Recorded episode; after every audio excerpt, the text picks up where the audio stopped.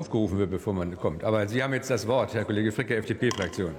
Ich habe Sie gespürt, geschätzter Herr Präsident, dass Sie um Eile gebeten haben. Liebe Kolleginnen und Kollegen, Schlussrunde. Ausblick auf die Haushaltsberatungen. Da ist noch nichts angefangen. Deswegen, was da von Seiten der CDU zu der Frage Haushaltsfrage kommt, ist eigentlich die Selbstentmachtung, wenn man meint, dass das Parlament nicht der Gesetzgeber sei.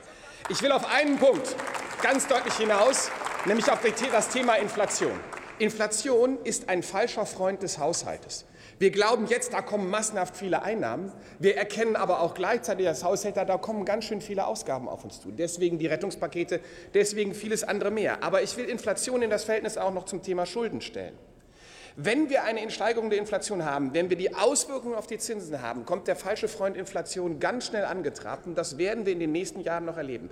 Deswegen ist es auch eine Aufgabe, sparsam zu sein, aber eben nicht geizig. Und das gehört zur Haushaltspolitik dazu. Und da möchte ich uns alle noch mal ermahnen, dass wir sparsam nicht als geizig verstehen, sondern als vernünftig und gleichzeitig, wenn wir uns die Schuldenbremse angucken, auch als etwas, was, und da gebe ich dem Kollegen Manaschak recht, was auch gleichzeitig Rezession bekämpft. Und deswegen hat diese Schuldenbremse Schuldenbremse, von der alle immer behaupten, sie wäre statisch oder andere einen, Null, äh, einen schwarzen Nullfetisch haben.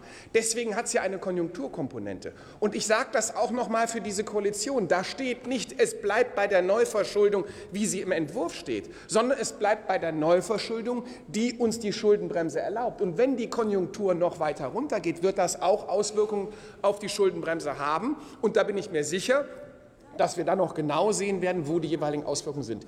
Denn das habe ich in diesen Debatten bei aller Kritik an der CDU, CSU in der Frage der Gegenvorschläge dann doch erlebt. Dass es die Menschen wichtig sind, dass sie uns am Herzen liegen, dass wir spüren, welche Ängste da sind. Das bezweifle ich für diese vier Fraktionen überhaupt nicht an der Stelle.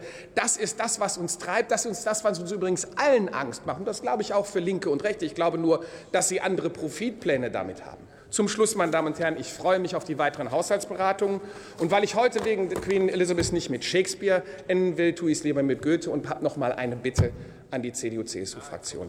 Nimmt doch einmal eure Reden hintereinander, gerade eben in Innen wieder zwei Milliarden mehr. Der nächste Redner der CDU sagt, ihr gebt aber zu viel Geld aus. Bringt es in eine Linie. Sonst ist es wie beim Chor von Faust 2, das Unzulängliche. Hier wird es Ereignis. Herzlichen Dank.